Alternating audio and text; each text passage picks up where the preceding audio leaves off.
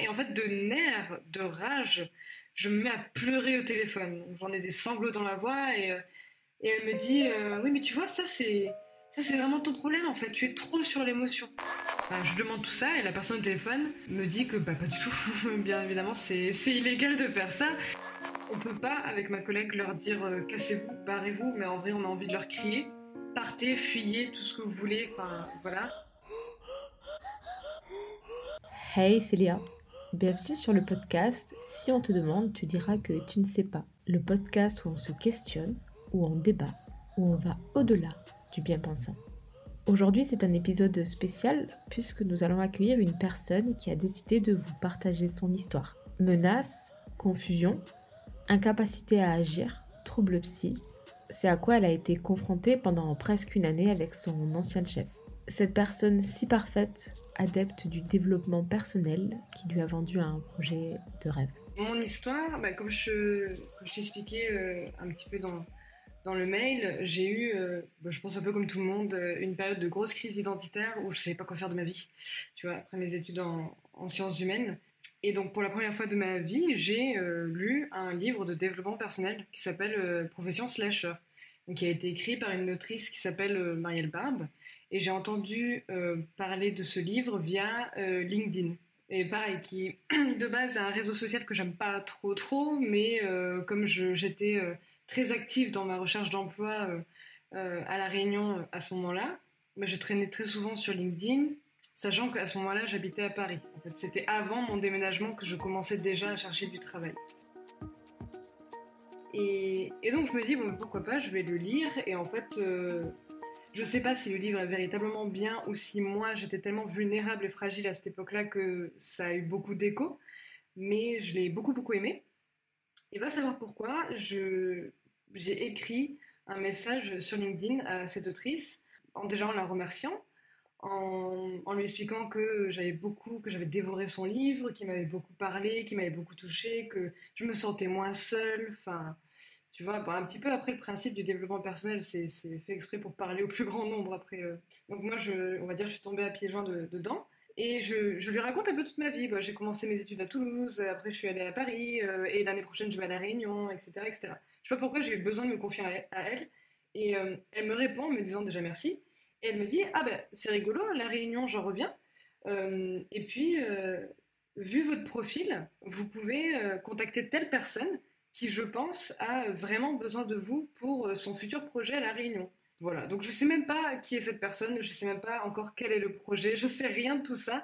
Je sais juste que je suis trop contente d'avoir ne serait-ce qu'une mini perspective de travail à la Réunion.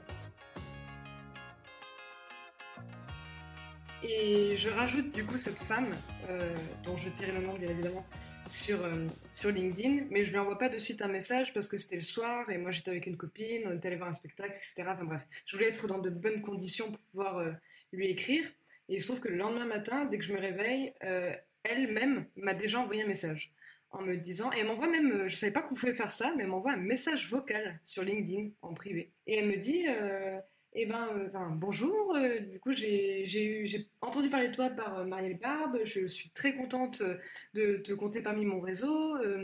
N'hésite pas à me contacter pour qu'on discute de tes projets à toi et de mon projet à moi et voir comment on peut faire pour travailler ensemble, etc. etc. Bon, ben moi, je suis à ce moment-là en train de sauter au plafond, trop contente. Et il se trouve que quelques semaines à peine après ça, euh, je vais en vacances à La Réunion pour euh, voir mon copain. Donc c'était juste euh, deux semaines de vacances en avril 2019, juste pour, aller le voir et découvrir La Réunion pour la première fois de ma vie. Et du coup, voir si ça me plairait en fait de déménager officiellement là-bas. Et je lui dis à cette femme. Et donc je, lui implique aussi que c'est l'opportunité pour, bah, pour se rencontrer, de, voilà, discuter de vive voix. Et elle est très enthousiaste, elle est très contente. Et effectivement, du coup, on se rencontre pour la première fois en avril 2019 euh, à La Réunion, dans ses bureaux, qui en fait ne sont pas vraiment ses bureaux, c'était dans un espace de coworking et elle louait euh, un bureau là-bas. Et là, je vois euh, une femme qui est, qui est jeune, qui est belle, qui est dynamique, qui, qui me raconte son parcours de vie qui a l'air incroyable. Elle me dit qu'elle est partie très très tôt de la Réunion seule, pour vivre ses rêves, qu'elle est partie en Amérique du Nord, qu'elle a fait toutes ses études là-bas, que qu'elle a monté de grandes écoles à Montréal et à Miami, qu'en fait son, son, projet à La Réunion, c'est d'ouvrir une école qui a pour objectif, si tu veux, de euh, de s'occuper, euh, d'accompagner plutôt les jeunes euh, en mal d'orientation après le bac. Donc typiquement ces jeunes qui savent pas du tout quoi faire de leur vie et qui, sont perdus. Et... puis moi du coup c'est des sujets qui me parlaient trop puisque je venais de vivre une crise identitaire de je sais pas quoi faire de ma vie. Donc j'étais j'étais en mode mais j'ai plein de choses à leur dire à ces jeunes-là. Enfin je, pourrais écrire un, livre, une trilogie et, et, leur en parler pendant mille heures. Donc ça me plaisait trop comme projet, c'était absolument génial. Et, euh, et en plus, je, je, vois, je sens qu'elle a de l'expérience, puisqu'elle me dit qu'elle a déjà fait ça en Amérique du Nord. Euh, enfin voilà, donc euh, tout est absolument extraordinaire. Elle avait quel âge? Elle a, au moment où je la rencontre, elle a 32 ans. Style vestimentaire et tout, elle était un peu en mode boss girl et tout ça. Exactement, mais c'est vraiment ça, surtout que j'ai compris après que le principe boss girl, c'est quelque chose qu'elle adore, qu'elle fantasme euh, énormément. Et puis, elle, euh, tu vois, elle est, elle est fan, par exemple, de personnalités comme, euh, comment elle s'appelle Une des filles Kardashian, mais, alors, pas, pas Kim Kardashian, mais une des sœurs. C'est une meuf qui a lancé sa marque de maquillage, de vêtements, de machin, qui est trop une buzz girl, qui, a, qui est suivie par des millions et des millions de personnes, et elle est trop fan de ce modèle-là, typiquement. Et c'est quelque chose que, mais ça j'ai découvert après, c'est quelque chose qu'elle véhicule beaucoup. Euh, le fait d'être, euh, euh, comment dire, maître de, ou maîtresse en tout cas de, son destin, de sa carrière, de, de travailler, voilà, développement personnel, à fond les ballons, d'être entrepreneuse, entreprenante, enfin voilà, c'est vraiment des trucs qu'elle qu'elle véhicule énormément, énormément. Et donc, ouais, effectivement, moi, quand je la vois, je vois euh, une femme euh, ouais, super classe, euh, qui sait ce qu'elle veut et qui, qui a l'air très compétente et qui maîtrise énormément de choses, qui a une expérience de fou. elle me dit en avril que ça fait 22 mois qu'elle travaille sur ce projet pour ouvrir son école à La Réunion. Enfin, bref, un truc vraiment incroyable. Et pendant l'entretien, enfin, je dis entretien, mais au final, c'était même pas un entretien, c'était une sorte de discussion en fait. Euh. Mais bon, pendant cet entretien, elle me dit Bon, ben, toi, qu'est-ce que tu pourrais apporter à mon projet? Qu'est-ce que tu me proposes en gros de faire euh, dans mon école? Et j'étais un peu, euh, un peu déstabilisée parce que je m'attendais à un entretien très classique, c'est-à-dire moi, je recherche tel profil. avec telle compétence, et du coup, est-ce que tu corresponds, oui ou non? Mais pas du tout. elle me demande ce que moi, je peux apporter ben, je lui dis que j'ai fait des sciences humaines, que j'ai fait de la sociologie, que j'ai un peu d'expérience en enseignement, qu'en plus c'est quelque chose qui me plairait énormément, que je peux euh, contribuer dans son projet euh, dans le sens où je peux euh, créer des cours de sociologie du travail, de sociologie de l'enseignement, de de faire participer les étudiants à des enquêtes de terrain pour qu'ils aillent voir euh, diverses professions, pour qu'ils fassent des enquêtes qualitatives, euh, quantitatives, etc. etc. J'essaie de mobiliser un petit peu toutes mes petites compétences que j'ai euh, clés en main là, pour lui dire que si en tout cas elle cherche une enseignante ou une formatrice, ou, voilà, je, peux aller dans ce sens-là. Et elle me dit qu'elle trouve l'idée géniale. C'est quelqu'un de très enthousiaste. Et t'avais quel âge, toi? Euh, Avril 2019, j'avais, j'avais, j'avais eh ben, 25. Euh, bon, enfin, du coup, j'avais déjà euh, travaillé avant, mais c'était des jobs étudiants. Là, du coup, je mettais beaucoup, beaucoup d'enjeux là-dedans parce que c'était le premier boulot post-études. et en plus, c'était quelque chose qui vraiment me faisait rêver. Et, j'avais vraiment l'impression d'avoir trouvé mais, le, job de ma vie, quoi. Et donc, je sors de cet entretien, et en fait, avant de partir, elle me fait comprendre que ouais, bah, c'est ok. Euh, c'est bon, on va bosser ensemble et quand tu t'installes en septembre euh, à La Réunion, euh, bah allez, feu, on, bosse ensemble, on collabore ensemble. Moi je sors de cet entretien, mon, copain vient me chercher en voiture et dans la voiture on était en mode feu de Dieu parce qu'on avait vraiment l'impression que toutes les étoiles s'alignaient, quoi. C'était incroyable. J'allais pouvoir venir, j'allais pouvoir m'installer, j'allais pouvoir trouver un travail, enfin bref, ça allait être absolument génial.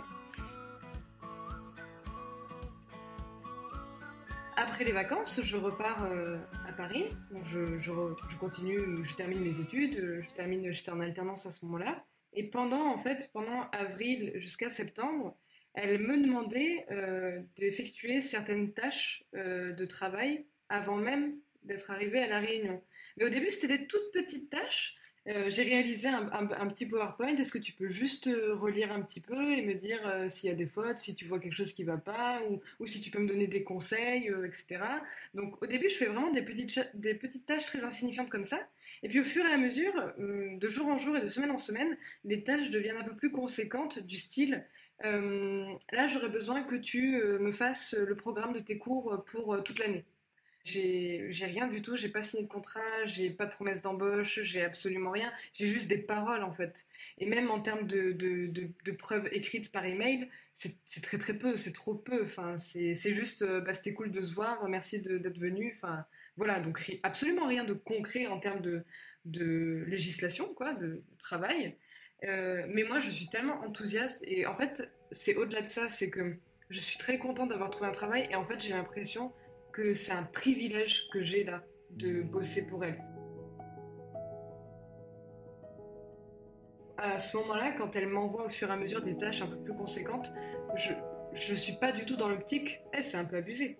Bien au contraire. Euh, je me dis euh, bah, c'est cool c'est cool parce que elle euh, elle m'intègre rapidement je suis même pas encore arrivée officiellement qu'elle qu'elle prend soin de, de, collaborer avec moi dès le départ etc etc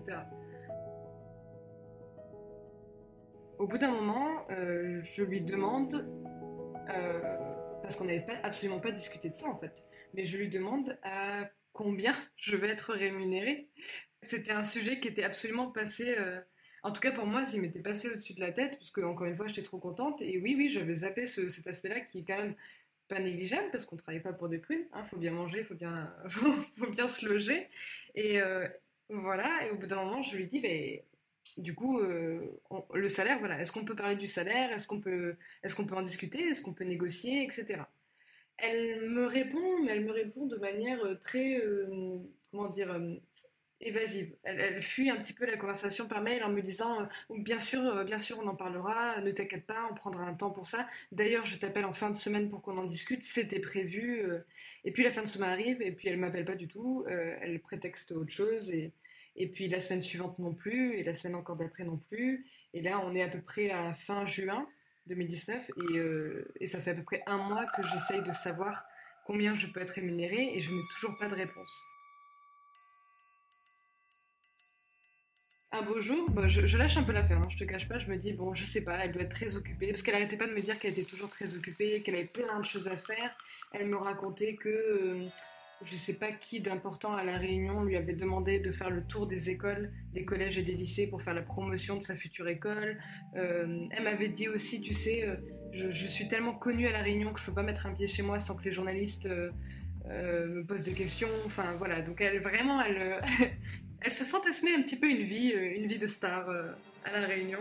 Bah moi je la crois et puis je me dis que euh, oui effectivement elle est très très occupée donc j'avais pas envie de l'embêter en fait avec ces histoires de salaire puisqu'encore une fois j'étais dans l'optique que c'est un privilège. Déjà elle ose m'accepter alors que je sors tout juste de mes études, que j'ai pas de d'expérience concrète.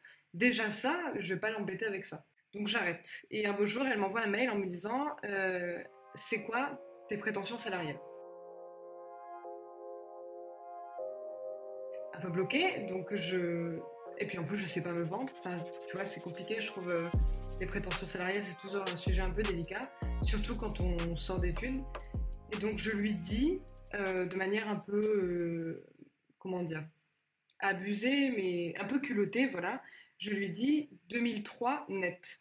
Alors, en me disant que bien évidemment qu'elle va jamais accepter, mais qu'au moins j'ai une petite marge de manœuvre pour négocier un salaire.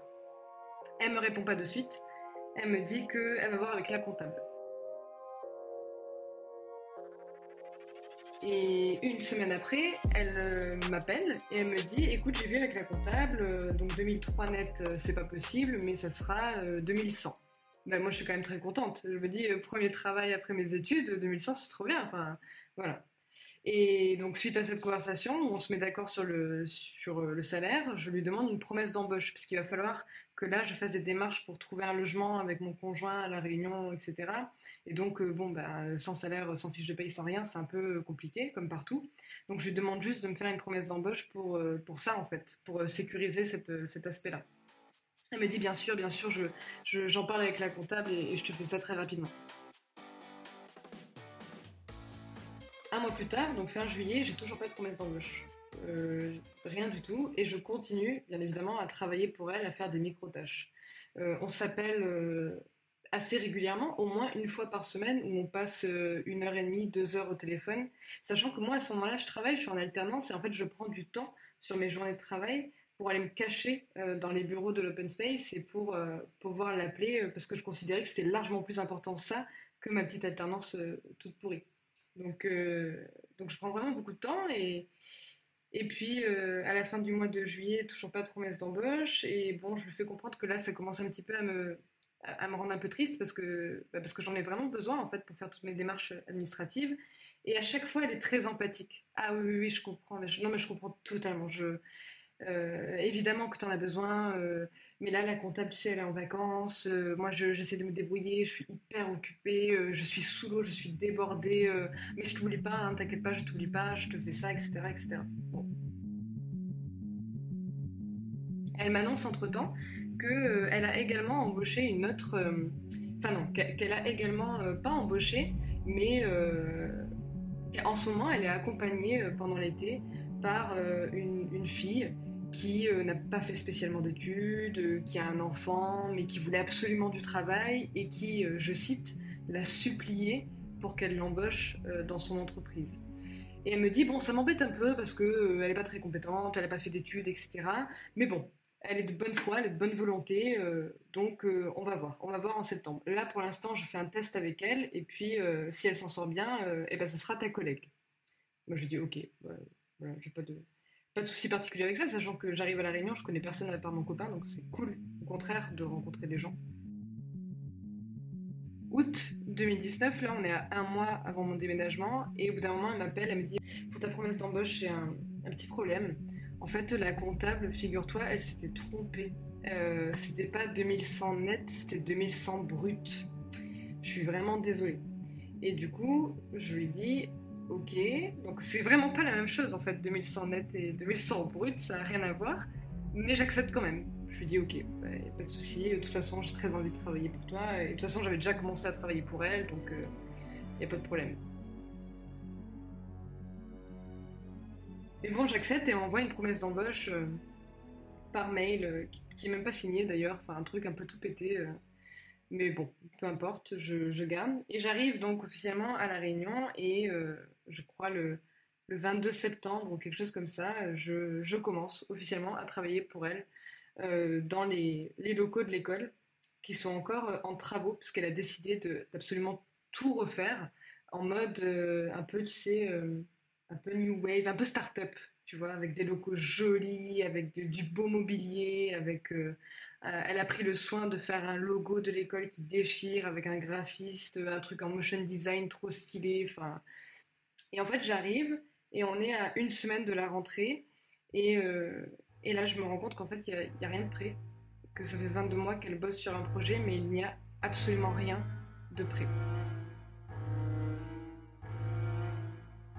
C'est-à-dire qu'on a les locaux, euh, oui, euh, elle est en train de faire installer des mobiliers, c'est cool, mais il n'y a aucun programme. on n'est même pas sûr de, des étudiants qui seront là. Euh, elle est même pas sûre des cours qui vont être euh, donnés euh, dans son école.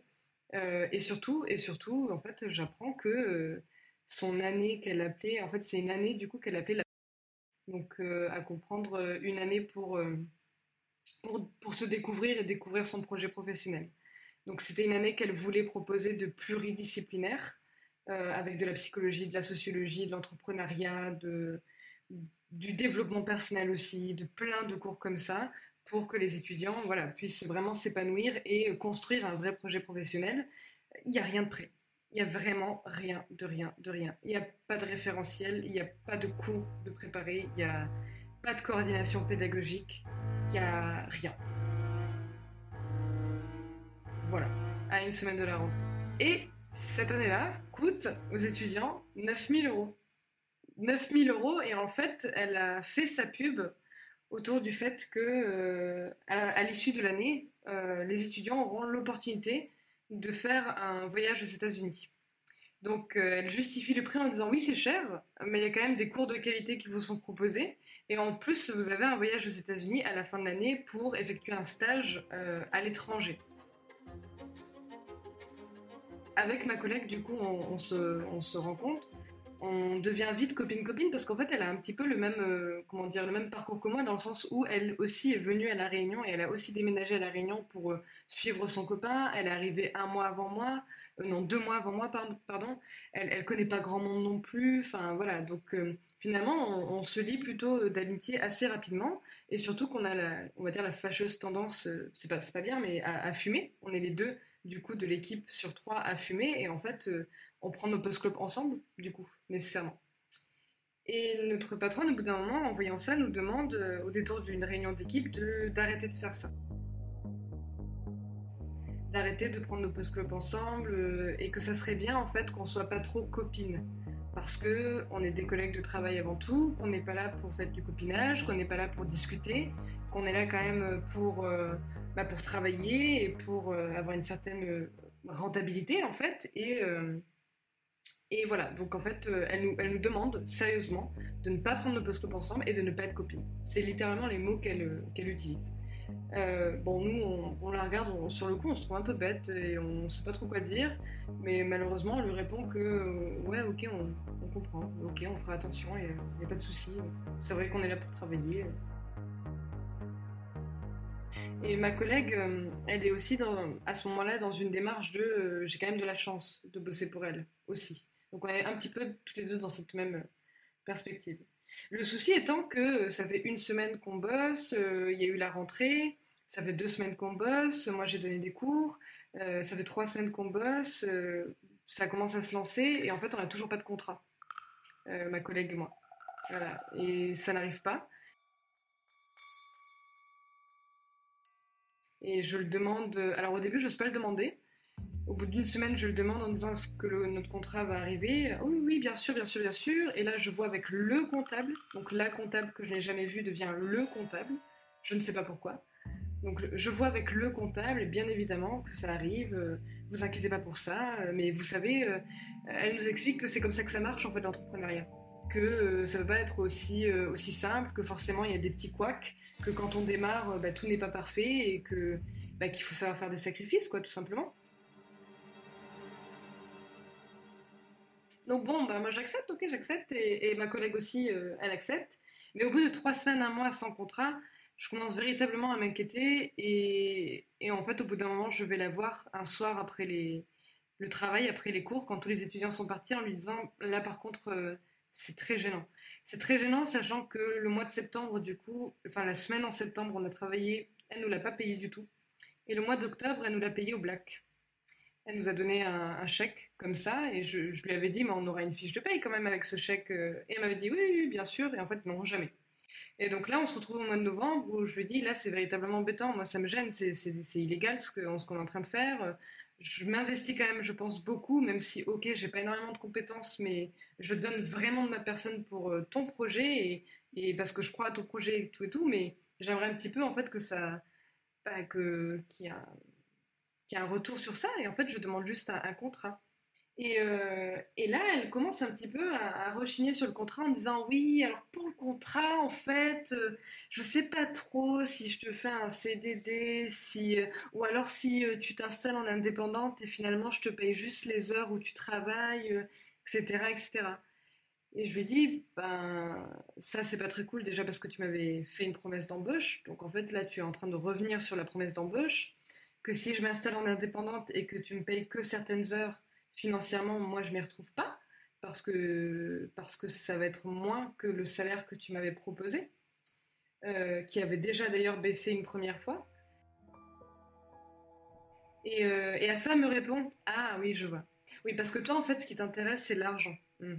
Parce que moi ce qui m'intéresse, tu vois, c'est le bonheur de mes étudiants et c'est leur réussite. Voilà, c'est ça. Donc on n'est pas sur la même longueur d'onde, ben, bien sûr. Donc là, je rentre chez moi, je commence à me rendre compte qu'il y a quelque chose qui ne va pas. Je, commence là à mettre bout à bout toutes les, toutes les pièces les unes à la suite des autres et je me dis, il y a un truc qui est vraiment bizarre quand même. Comment ça se fait que rien n'était prêt? Comment ça se fait que j'ai pas de contrat? Comment, comment ça se fait que ma collègue n'a pas de contrat? Et j'envoie un message à ma collègue et je lui dis, viens, on va boire un verre ce soir. Voilà, sans lui dire que j'ai très envie de lui parler de notre patronne, mais juste, euh, viens, on va boire un verre. Et elle accepte. Et en fait, je suis la, première, je pense, à, euh, bah, critiquer euh, notre patronne, chose qu'on n'avait jamais osé faire avant, parce que c'est une personne sacrée pour nous. Et je lui dis, enfin, je lui raconte déjà ce qui s'est dit précédemment dans, dans, cette réunion. Je lui dis, franchement, je trouve ça un peu injuste de, de me faire entendre dire que je suis là que pour l'argent. Enfin bref, j'explique tout. Et elle, du coup, de son côté, bah, bien évidemment, elle a plein de choses à dire aussi.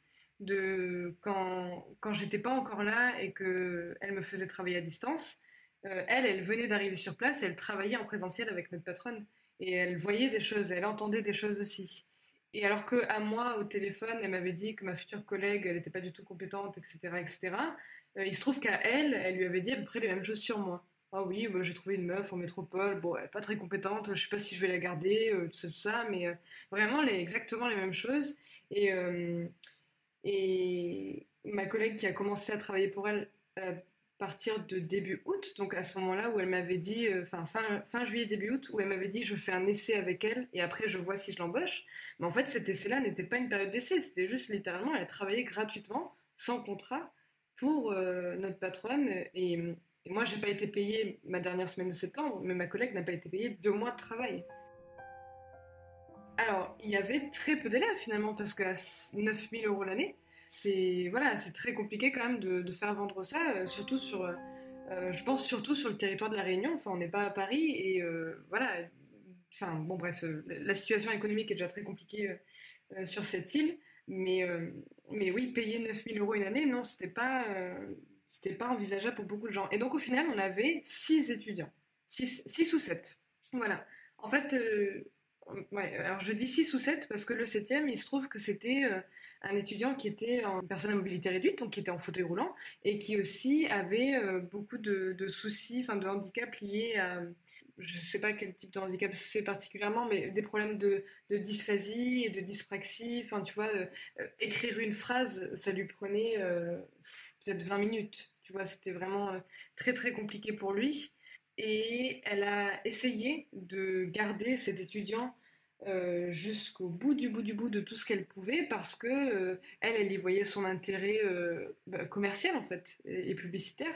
De, on est une école très inclusive, tout le monde peut y arriver, que vous soyez valide ou en fauteuil roulant ou dyslexique ou nanana et voilà. Et en fait, elle a beaucoup utilisé cet étudiant par rapport à ça, sauf que lui, il était très très mal euh, dans l'école parce qu'il se rendait bien compte que le niveau de l'école, c'était quand même un, certain niveau. Enfin, je veux dire, les prérequis de l'école, c'était de savoir euh, lire et écrire, au moins ça.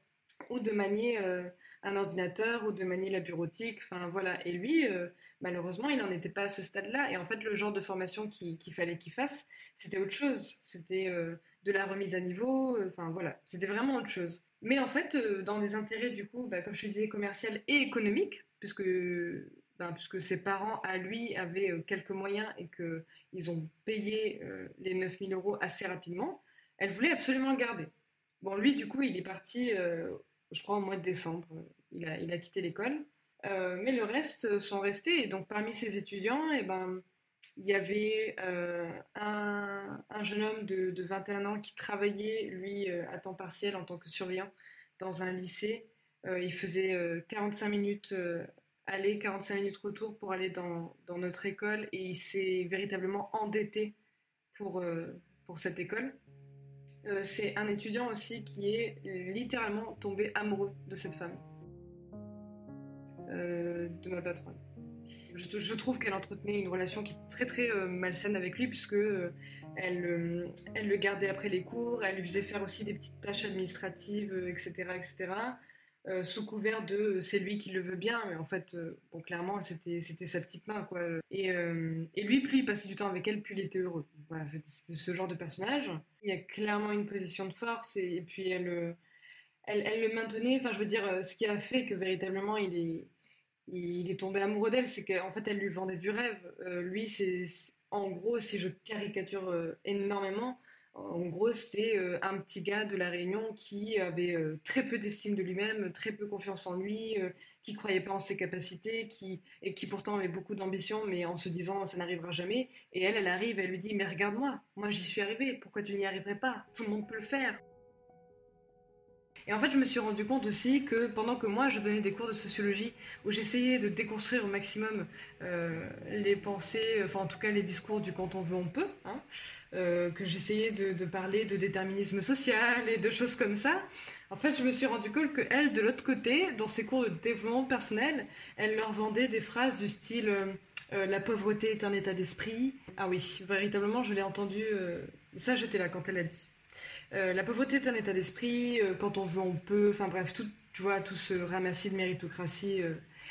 Et donc, en fait, mes cours de sociologie avaient si peu d'impact. Donc, quand ils revenaient dans mes cours, eh ben, ils étaient vraiment mais imprégnés de ce discours-là. Et alors, je pense l'exemple le plus flagrant de la personnalité de... Enfin, un des exemples les plus flagrants de la personnalité de ma, de ma patronne, c'est euh, peu de temps avant les vacances de Noël, on fait un, repas de Noël avec tout le monde, donc tout le monde apporte euh, de quoi manger. Et à la fin, au moment de ranger et de remballer, il y avait beaucoup trop de restes, bien évidemment, il y avait à manger pour 30 personnes au moins. Euh, et, ma patronne dit devant tout le monde, donc euh, ma collègue, moi et les étudiants compris, euh, si vous voulez pas récupérer la nourriture qui reste, moi je veux bien la récupérer parce que à côté de chez moi, j'ai des voisins qui sont assez pauvres et assez précaires. Ah et d'ailleurs, je vais vous raconter pourquoi ils sont pauvres et ils sont précaires. Et donc elle se met en scène comme ça, elle se met en spectacle, alors tout le monde s'assoit, tout le monde l'écoute, et alors moi je commence à avoir des sueurs froides parce que je me dis mais qu'est-ce qu'elle va dire? Parce que je commençais à bien comprendre le personnage maintenant depuis un certain temps là. Donc je commence à me sentir un peu mal. Et en fait, elle, elle, elle leur dit Eh ben c'est simple. Euh, en début de mois, il y a le RSA qui débarque, et alors là, et vas-y que je te fais la fête, et vas-y que je vais picoler du rhum, et vas-y que je vais au restaurant, et vas-y que je mange des, des samoussas. Mais après, le 10 du mois, on fait moins les malins, parce qu'il n'y a plus d'argent dans le compte en banque, et alors là, on demande aux enfants d'aller quémander dans la rue, etc. etc. Voilà, c'est ça, la pauvreté. Voilà, et alors moi j'étais. Euh, bah, déjà c'était très méchant, très gratuit, et puis terriblement gênant. Mais vraiment terriblement gênant, je ne savais vraiment plus où me mettre. Euh, et à ce moment-là, donc c'était juste avant les vacances de Noël, je me dis, on n'est vraiment pas sur la même longueur d'onde, en fait. Je, j'ai fantasmé une femme. Ouais, c'était assez n'importe quoi. Elle faisait, donc elle faisait des cours de développement personnel, mais elle, elle faisait aussi des cours de psychologie. Alors elle n'a aucune, aucun diplôme en psychologie, aucun, véritablement aucun. Pas de licence, pas de master, pas de, pas de DU, pas de rien du tout. Pas de BTS, pas de, pas de rien. Euh, voilà, c'est juste qu'elle s'intéresse à la psychologie, qu'elle aime bien, qu'elle lit des livres de temps en temps de psychologie. Et d'ailleurs, quand elle te parle, elle est très comme ça. Et moi, c'est un truc qui m'a un peu rendu folle, c'est que euh, les les fois où je commençais un peu à, stresser des situations, par exemple, je reprends cette situation où on n'avait pas encore de contrat et moi ça me stressait. Elle utilisait, elle usait et abusait de sa psychologie de comptoir pour me dire en fait c'est normal là ce que tu ressens là ton cerveau il est en train de je sais pas quoi je sais pas quoi parce que tu es dans une situation nouvelle tu viens d'arriver à la réunion etc etc enfin voilà.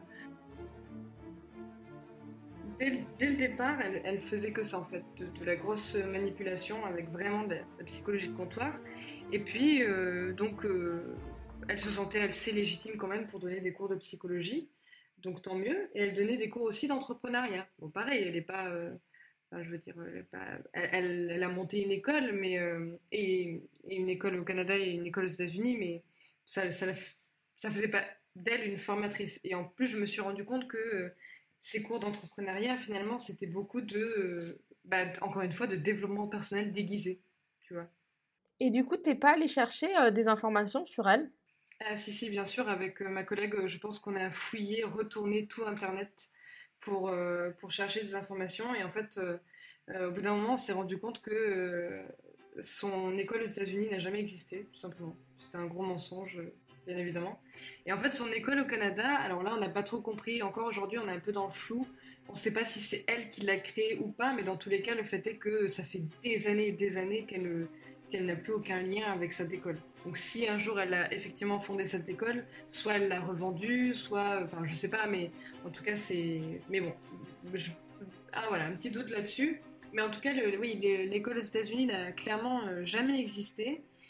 Et, euh, et même euh, en termes de, formation, de ce qu'elle nous disait, des formations qu'elle avait fait au Canada, à Montréal, même ça, c'était pas vrai, au final.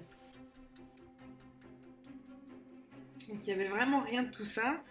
Et mais voilà, mais quelqu'un de, très sûr d'elle et puis qui vend aux étudiants, encore une fois, mondes et merveilles arrive euh, le, passage, on va dire, le plus culminant euh, de, ma courte carrière avec elle, c'est le retour des vacances de Noël, où elle, euh, fait, on va dire, une réunion de, rentrée avec les étudiants, et elle, commence à leur parler de leur futur voyage aux États-Unis, pareil, en les faisant rêver. On va aller à Miami, vous allez faire ça, enfin, vous allez faire vous allez, voilà, vous allez faire plein de choses, vous allez devenir bilingue, vous allez travailler dans des startups là-bas, enfin, vous allez faire des stages dans des startups là-bas, ça va être génial.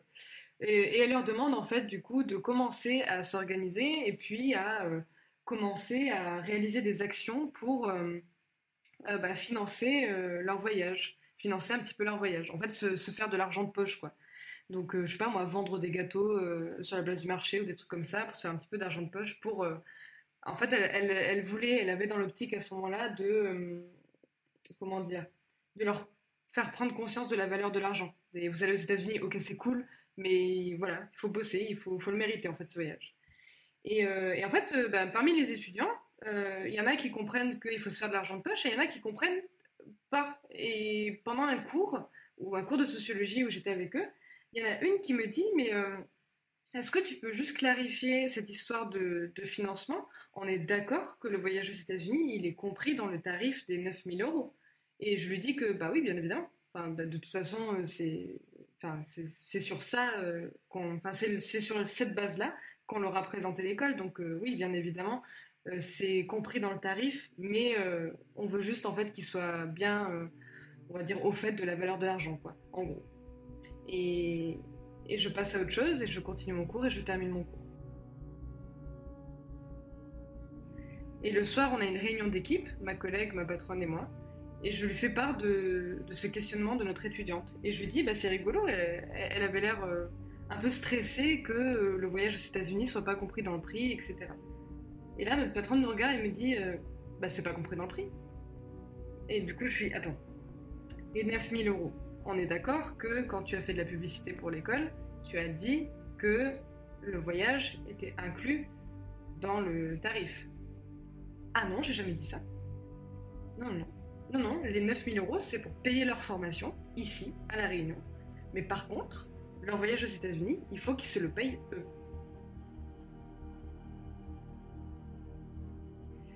Donc là, moi, je commence encore une fois à avoir des sueurs froides et à me dire, je vais vraiment me faire massacrer par les étudiants. Mais véritablement, ça va être euh, une horreur parce que bien évidemment, c'est moi qui vais devoir leur annoncer ça. Elle va jamais, elle, prendre les devants euh, et leur dire.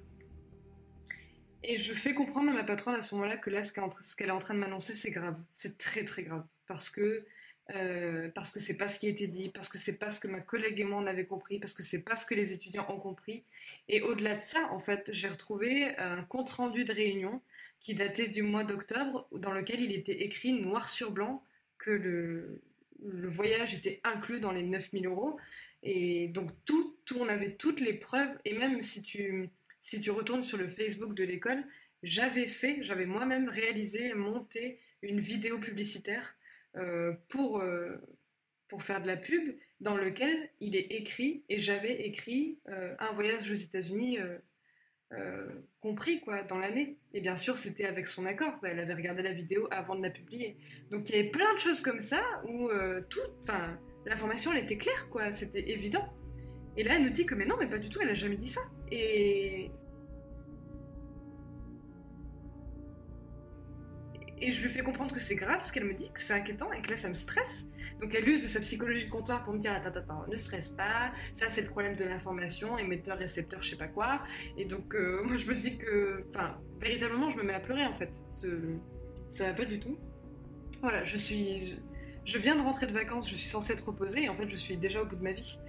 Et, et elle me dit que, bon, bah là, il va falloir mettre les choses au clair avec les étudiants. donc je, moi, du coup, rédige un mail aux étudiants pour leur dire que on est vraiment désolé, mais qu'en fait, il y a eu une, incompréhension, manifestement, entre la direction et eux. Et là, c'est la panique générale. les étudiants sont dégoûtés, démotivés. Euh, et au-delà de ça, euh, il y en a certains qui commencent à venir me voir un petit peu en, off pour me dire euh, écoute, j'ai l'impression qu'elle nous manipule en fait. J'ai l'impression que ce qu'on apprend en cours, c'est du vent. J'ai l'impression que on n'ira jamais aux États-Unis, que. Enfin bref, que ouais, qu'elle nous manipule quoi. Et, et en fait, ma, patronne entend cette conversation en off à ce moment-là. Donc euh, le lendemain, elle se démonte pas, elle revient et euh, elle parle frontalement euh, aux étudiants en leur disant que oui, ok, on s'est mal compris, oui, ok, on a peut-être fait une erreur de communication, mais déjà de un, ça arrive à tout le monde, et de deux, de toute façon, ils n'auraient pas pu aller aux États-Unis comme ça parce qu'ils ont un très mauvais niveau en anglais. Donc il faut aussi savoir se remettre en question, que c'est pas que de la faute de la direction, mais que c'est aussi de leur faute parce qu'ils bossent pas assez. Voilà, donc Ils se font engueuler gratuitement, alors que je rappelle qu'il y en a qui se sont endettés hein, pour, pour payer euh, cette école-là. Euh, et, en fait, cette histoire aux États-Unis, elle s'est vite terminée par chance pour elle, avec l'arrivée, bah, bien évidemment, du, Covid-19 et, euh, et, de la fermeture des, des, frontières et du confinement.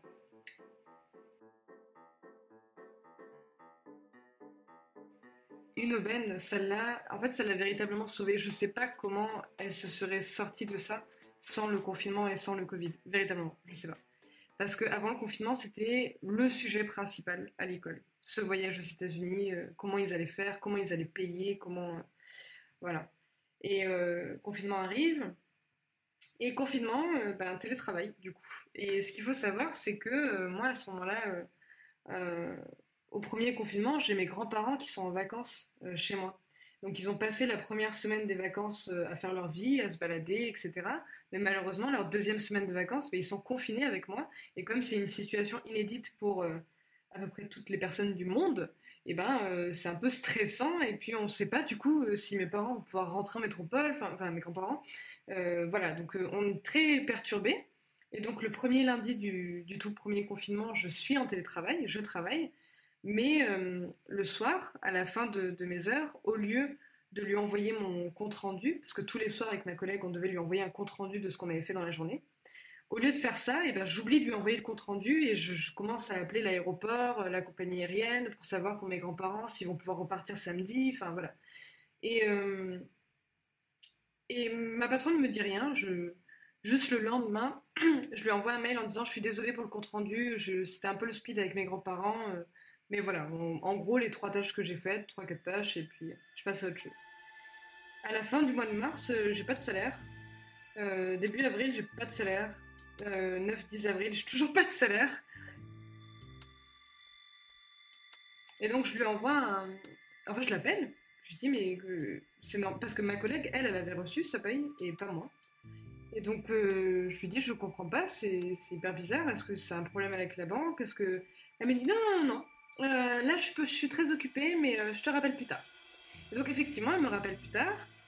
Et elle me dit, bon, euh, j'ai besoin de savoir, cette date-là, donc le premier lundi du confinement, où j'ai oublié mon compte rendu, qu'est-ce que tu as fait concrètement?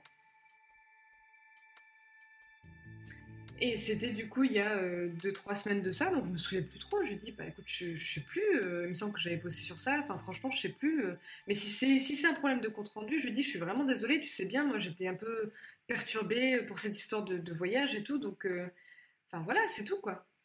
Elle me dit, ok, ok, bon, écoute, moi je pense que tu bosses pas, ou tu bosses pas assez. je vais t'envoyer un tableau Excel euh, que le comptable a préparé exprès pour toi et tu vas me noter heure par heure tout ce que tu as fait depuis trois semaines. Et elle me dit, si j'estime euh, que en fait tu n'as pas travaillé, je ne vais pas te payer les heures où tu n'as pas travaillé. C'est quand même normal. Sachant que j'étais en CDD. Donc non, c'est pas normal, c'est même illégal de faire ça. Mais surtout qu'elle fait que te dire euh, oui, on peut tous faire des erreurs, ça fait 40 fois qu'elle répète ça, mais réciproquement, un compte rendu pas fait, toi t'as pas le droit, tu vois. Exactement, vraiment pas le droit à l'erreur et c'était tout comme ça. Pour- quand il s'agissait de la paye en particulier, il y a eu tellement d'erreurs. Une fois, il nous a donné un chèque en bois. Euh, voilà, en nous disant que euh, ça, c'était le banquier, euh, il a fait une erreur en fait. En plus, il est parti en vacances, donc elle n'a pas réussi à régler le problème avant qu'il rentre de vacances et tout ça, tout ça. Enfin, tout était comme ça. Vers la fin, j'étais euh, à, deux doigts du, burn-out. Et en fait, ce qui était assez, comment dire, bah, intéressant en termes d'expérience, c'est que j'avais déjà rencontré des personnes en burn-out. Je comprenais pas, honnêtement, comment on enfin, comment on peut en arriver là, tu vois? Et puis là, de le vivre et de voir à quel point ça peut être glissant terriblement facilement, je trouvais ça hyper impressionnant. Moi, je, je rentrais tous les soirs, euh, enfin, à partir du mois de janvier, à partir de cette histoire de voyage là aux États-Unis, tous les soirs quasiment, je rentrais chez moi en pleurant. Je, euh, bien évidemment, donc pour mon conjoint, c'était très compliqué parce que lui était dépassé par ça. Euh, il- il- en fait, il me répétait H24 de, bah, de juste, ouais, voilà, de partir, de me barrer, de, de la planter. Euh, lui, il est, il est interne en médecine. Combien de fois il m'a dit, mais je te fais un arrêt, enfin, c'est bon, tu arrêtes de, de bosser là-bas, c'est en train de te bousiller la santé, etc. etc. Qu'est-ce qu'il y avait d'autre aussi? Oui, un rapport très malsain à l'alcool que j'ai commencé à, à développer à ce moment-là, parce qu'en fait, euh, je, bah, c'était vraiment mon échappatoire, et, vraiment, je, je rentrais chez moi, s'il n'y avait pas du vin ou de la bière euh, à la maison, je me sentais mal, très très mal, et il fallait que ce soit là, enfin, il y a plein de trucs comme ça où, ouais, j'étais vraiment sur une pente euh, en roue libre. Ouais, elle nous tenait énormément par ça. Et clairement les étudiants, moi, euh, mais depuis le départ, hein, enfin depuis que je me rends compte que qu'en fait c'est une escroquerie, ils me font énormément de peine. Euh, je, je- on peut pas avec ma collègue leur dire euh, cassez-vous, barrez-vous, mais en vrai on a envie de leur crier, partez, fuyez, tout ce que vous voulez, enfin voilà. Euh, quand ils commencent à se rendre compte qu'il y a des choses qui clochent, j'ai envie de leur dire mais oui, oui, oui, oui, oui, c'est ça, vous êtes dans le vrai, euh, c'est vous qui avez raison, vous n'êtes pas fous et cassez-vous et mais euh, on le fait pas et oui, oui, clairement les étudiants c'est c'est eux qui nous font le plus de peine parce que ils sont au, au tout tout début de, leurs études, ils payent 9000 balles, ils s'endettent, ils perdent littéralement une année parce qu'elle leur a fait croire que son école avait euh, des équivalences avec euh, euh, l'éducation nationale, entre guillemets, enfin en tout cas les diplômes nationaux, alors que pas du tout. Donc ils perdent une année en termes de temps et ils perdent une année en termes de finances. Et en termes d'investissement personnel, c'est vraiment énormissime. Enfin bref, elle est... Ouais, donc eux, ça nous fait euh, énormément de peine. Vraiment, euh, vraiment énormément de peine. Et en fait, euh, pendant le confinement, enfin en tout cas après cette histoire de... elle veut pas me payer, je décide de- d'appeler l'inspection du travail. Alors je la dénonce pas, parce qu'à ce moment-là, je, me- je me sens pas à l'aise de la dénoncer. Mais en tout cas, je demande à la personne que j'ai au téléphone si le fait de, de me demander de remplir un tableau Excel, c'est légal. Est-ce que le fait de me dire que euh, si elle estime que j'ai pas assez travaillé, elle va me réduire mon nombre d'heures sur ma paye, etc., est-ce que c'est légal? Je demande tout ça et la personne au téléphone euh, me dit que bah, pas du tout. Bien évidemment, c'est illégal de faire ça. Et qu'en fait, si elle n'est pas contente, soit elle vire la personne, mais encore il faut trouver un motif, il faut une faute grave, euh, soit euh, bah, en fait elle assume d'avoir pris quelqu'un en CDD et elle attend la fin du CDD et elle reconduit pas la personne et puis c'est tout. Mais elle n'a pas le droit de piocher comme ça le nombre d'heures. Donc je lui ai écrit un très long mail pour lui dire écoute, je t'ai pas dénoncé, mais quand même, maintenant je sais de source sûre ce que, ce que tu es en train de faire, tu n'as pas le droit de me le faire. Donc euh, je veux demain un virement et puis basta, on n'en parle plus. Euh, suite à ça, elle m'appelle et en fait, elle passe euh, une heure au téléphone à me... pas à m'engueuler, mais à encore une fois user de sa psychologie où euh, je lui fais comprendre que ouais voilà. Exactement. Elle me fait elle me fait culpabiliser et puis moi je lui dis quand même oui ok je sais je suis pas la plus compétente je mais j'ai beaucoup donné de ma personne et euh, surtout avec les étudiants j'essaie de les accompagner du mieux que je peux etc et je trouve que tu m'as pas beaucoup rendu l'appareil euh, Très souvent, on a été payé très très en retard. On a eu un chèque en bois. Cette histoire de voyage aux États-Unis, c'était vraiment pas cool. Enfin, plein de trucs comme ça. Et en fait, de nerfs, de rage, je me mets à pleurer au téléphone. J'en ai des sanglots dans la voix et, euh, et elle me dit Oui, mais tu vois, ça c'est ça c'est vraiment ton problème en fait. Tu es trop sur l'émotion. Voilà, moi je suis sur les faits et toi tu es trop sur l'émotion. Euh, et d'ailleurs, elle m'avait euh, sortie une fois euh, au travail où, pareil, j'étais dans le même état de nerfs et de, tristesse et de colère. Elle, me dit Mais ça, par contre, il faut vraiment que tu te calmes là-dessus parce qu'un jour, tu vas faire une crise cardiaque. Hein. Donc voilà, c'était plein d'éléments comme ça, plein de. Et en fait, ça s'est terminé. Notre contrat avec ma collègue se terminait le 4 mai, donc peu avant le, premier déconfinement. Et on est allé la voir au déconfinement pour récupérer nos fiches de paie, etc. etc. C'était, on va dire, très cordial et très très froid. Euh, on a laissé la, la passation à, bah, aux personnes qui, on savait, allaient nous succéder, parce que nécessairement, elle avait forcément besoin de quelqu'un pour faire tout le travail qu'on faisait avec ma collègue. C'était assez énorme. Moi, je gérais toute la coordination pédagogique et je donnais des formations. Et elle, elle gérait toute l'administrative. La, toute C'était absolument euh, incroyable, incroyable. Euh, donc on savait qu'il y avait des gens qui, allaient être re-embauchés après nous, donc euh, on a essayé de faire du mieux qu'on pouvait. Et le petit épilogue à ça, c'est qu'un an après, je reçois un appel d'une femme qui, bah, qui a été du coup ma successeuse, je ne sais pas si on dit comme ça, mais en tout cas la personne qui avait repris mon poste après moi, et qui m'appelle et qui me dit je suis tellement contente de t'avoir au téléphone, je suis vraiment très heureuse et j'ai tellement de choses à te dire. Et en fait, on passe une heure et demie au téléphone à discuter et elle a vécu exactement les mêmes galères que ma collègue et moi, mais tout mot pour mot. C'était exactement la même chose, c'était la même manipulation, c'était les mêmes problèmes d'argent, c'était c'était les mêmes mensonges aux étudiants, c'était tout, tout était pareil. Et en fait, euh, bien évidemment, quand elle est arrivée, euh, ma, mon ex, du coup, patronne, leur, euh, lui a dit que bah, l'année précédente, elle était avec deux incompétentes. C'est littéralement les mots qu'elle a utilisés. deux incompétentes, et donc il y a tout à refaire, qu'on n'a pas du tout bossé, qu'on a fait n'importe quoi, que c'est le bordel dans les dossiers. donc le travail va être très très dur. Et donc au début, elle nous détestait un peu.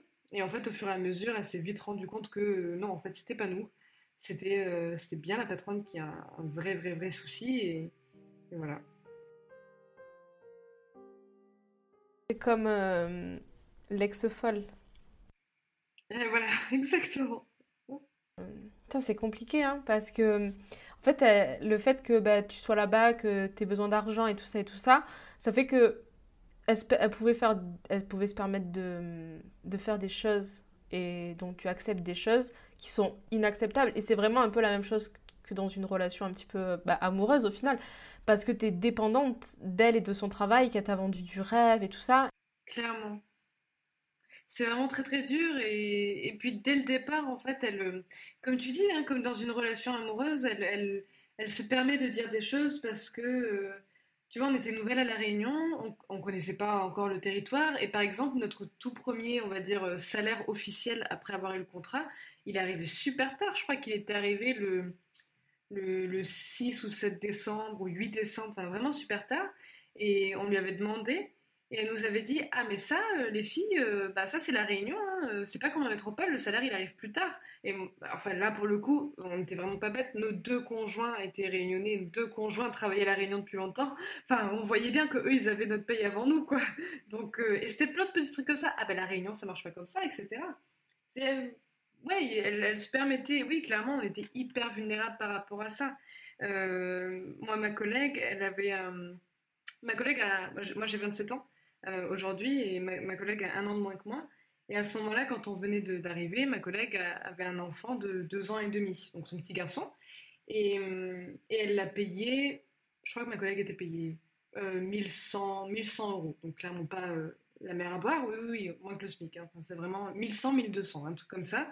Et un jour, alors que euh, elle avait rien demandé, elle était en train de travailler paisiblement dans son bureau, en train de faire sa paperasse administrative, notre patronne rentre dans son bureau et lui dit Ah, tu sais, je, je suis tellement contente quand je sais que je nourris ton fils, quand je sais que je proviens à ses besoins et que je lui apporte euh, du bonheur, du plaisir, de l'éducation. Euh, vraiment, euh, quand je sais que c'est moi qui fais tout ça, ça me fait vraiment plaisir. Et elle repart. Voilà. C'était plein de trucs comme ça.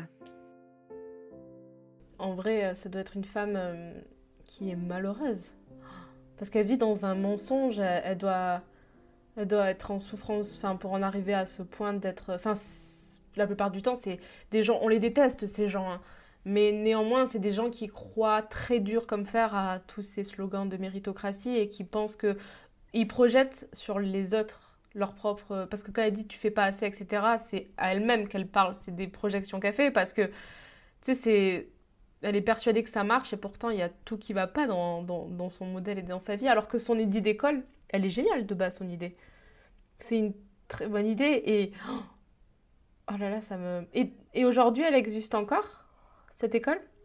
Elle existe encore, elle existe encore et en fait, à ma grande surprise, euh, elle a. Euh, plus d'étudiants, j'ai l'impression, que quand moi je suis arrivée. Alors pour le coup, les étudiants que moi j'ai connus se sont tous barrés. Et euh, celui qui euh, était très amoureux d'elle au départ a fini par presque lui cracher la figure et à l'insulter de tous les noms. Parce qu'en fait, ils ont commencé à se rendre compte de vraiment plein de choses qui, qui pas du tout. Donc ça s'est très très mal fini avec ceux que moi j'ai connus. Mais, euh, mais oui, elle continue toujours. Et, et pour moi, pour rejoindre un petit peu ce que tu dis, c'est que oui, je pense qu'elle est très malheureuse parce que je. Alors, je sais pas s'il y a une maladie psychiatrique à proprement parler par rapport à ça. Euh, en tout cas, je, je m'y connais clairement pas assez, mais j'ai l'impression que son plus grand malheur, c'est qu'elle elle aurait tant aimé être célèbre.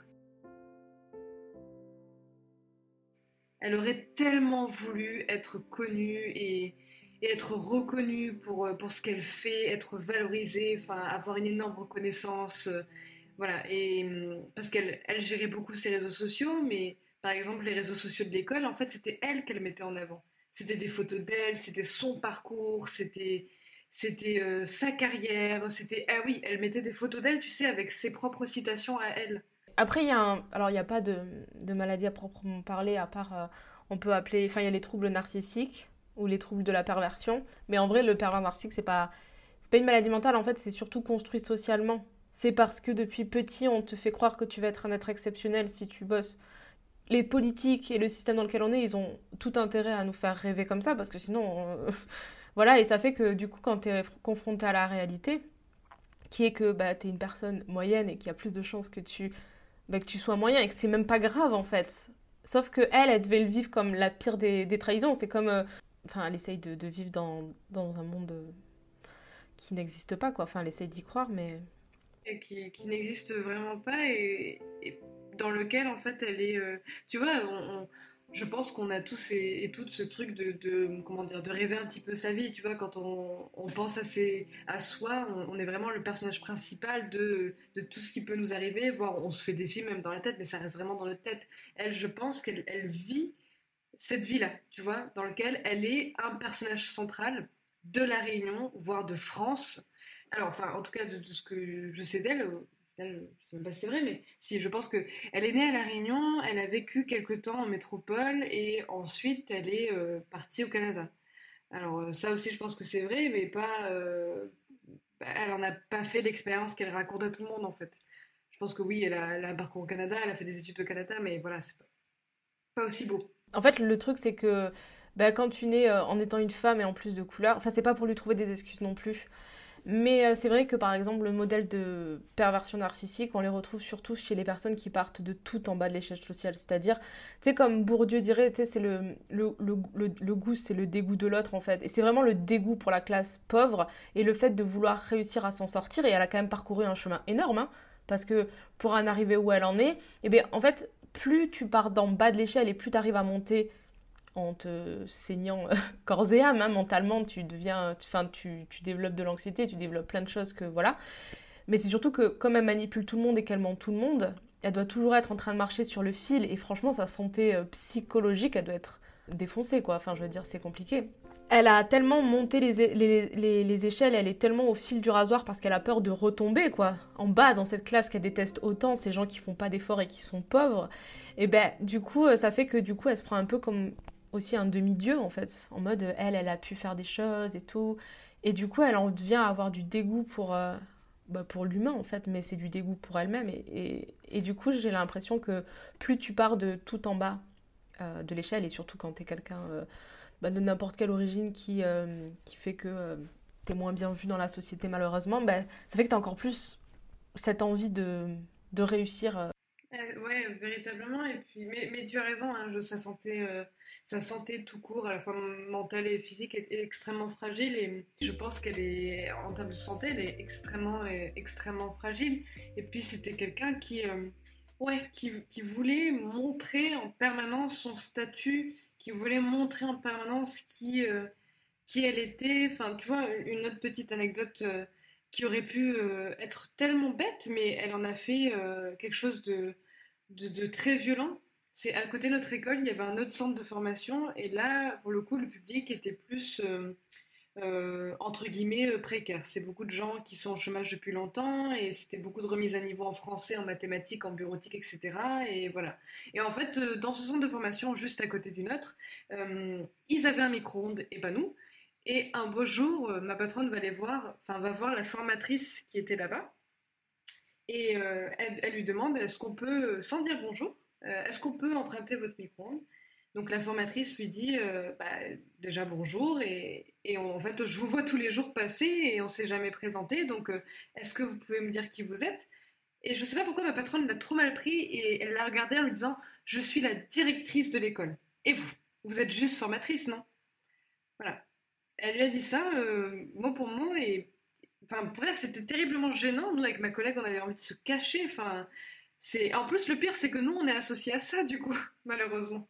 Mais même quand tu vois, elle te dit euh, à toi que tu pleures et qu'en gros, t'es fragile.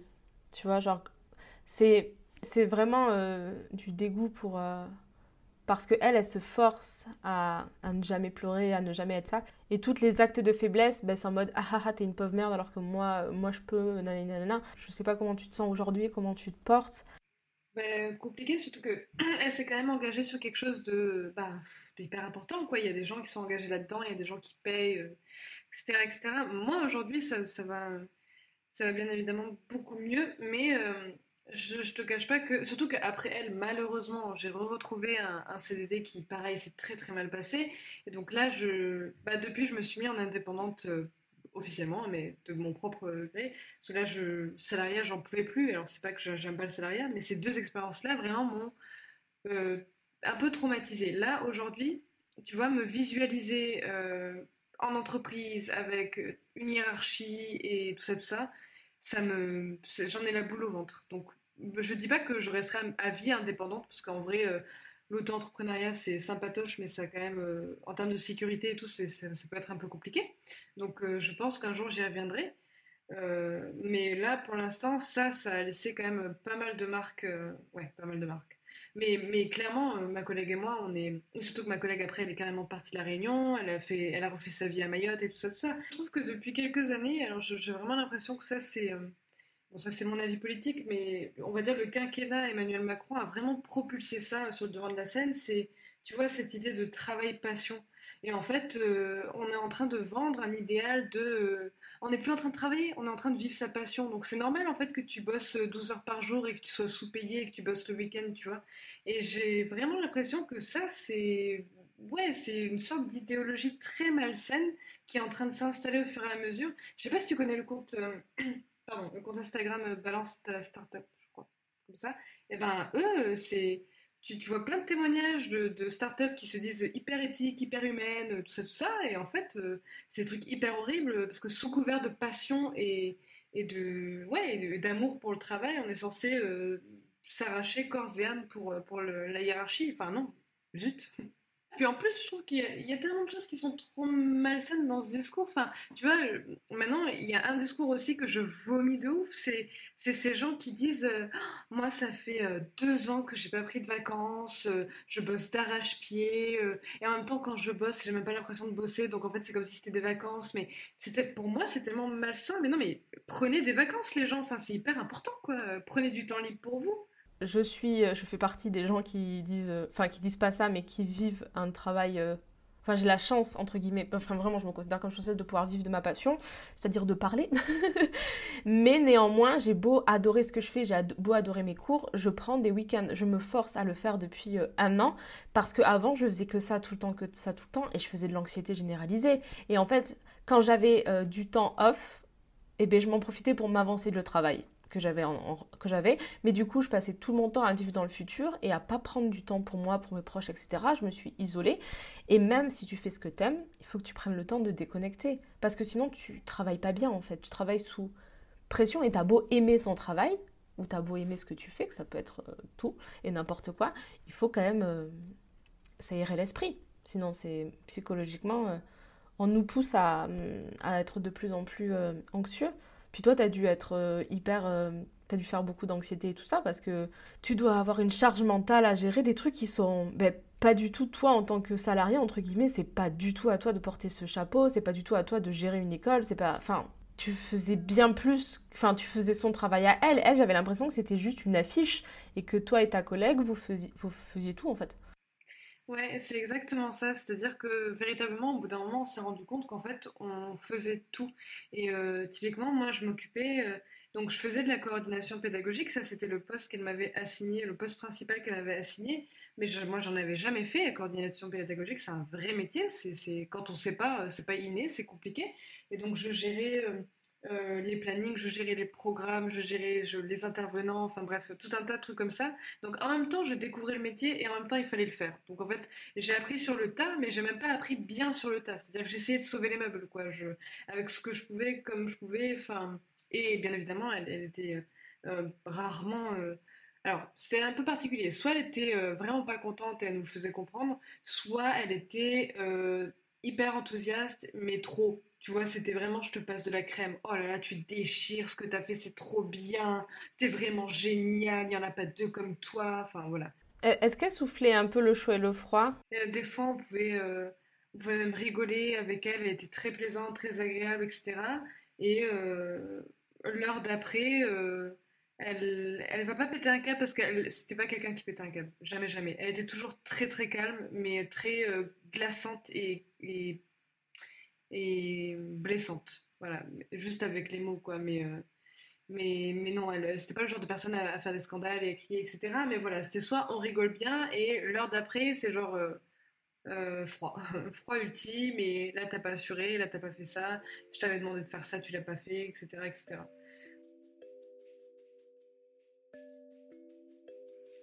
Bah, j'espère aussi, ouais, en tout cas, voilà, de, en fait, le truc, c'est. Bah, S'il y a un dernier petit truc que je pourrais rajouter, c'est ça c'est que euh, à cet âge-là, quand on est jeune, quand on sort des études, on a vraiment l'impression que euh, on doit tout euh, au reste du monde, alors qu'en fait, non. Genre, on est véritablement le futur du travail, donc c'est normal, en fait, de s'imposer, d'imposer ses conditions, quoi.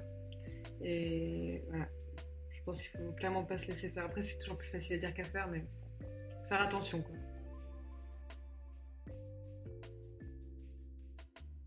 Cette histoire glaçante résume et raconte le quotidien de personnes qui travaillent pour ce qu'on nomme communément les pervers narcissiques, qui n'est, je le rappelle, pas un problème si, mais un comportement socialement construit notamment chez les entrepreneurs. Le chef pervers narcissique en appelle à la fidélité à l'égard des buts fixés et exige un dévouement sans faille, voire des sacrifices. C'est d'autant plus douloureux que les liens sont réellement engageants. Les employés y sont attachés par peur de perdre leur emploi, mais aussi pour le côté humain. Et comme dans cette histoire, à travers les élèves. La prédation morale y joue un grand rôle, car c'est dans un tel contexte que le salarié peut alors glisser vers le conformisme et l'asservissement. Sous prétexte de défendre les choix de l'entreprise, ces choix permettent de stigmatiser les employés récalcitrants et qui ne s'appliquent pas à réaliser leur objectif.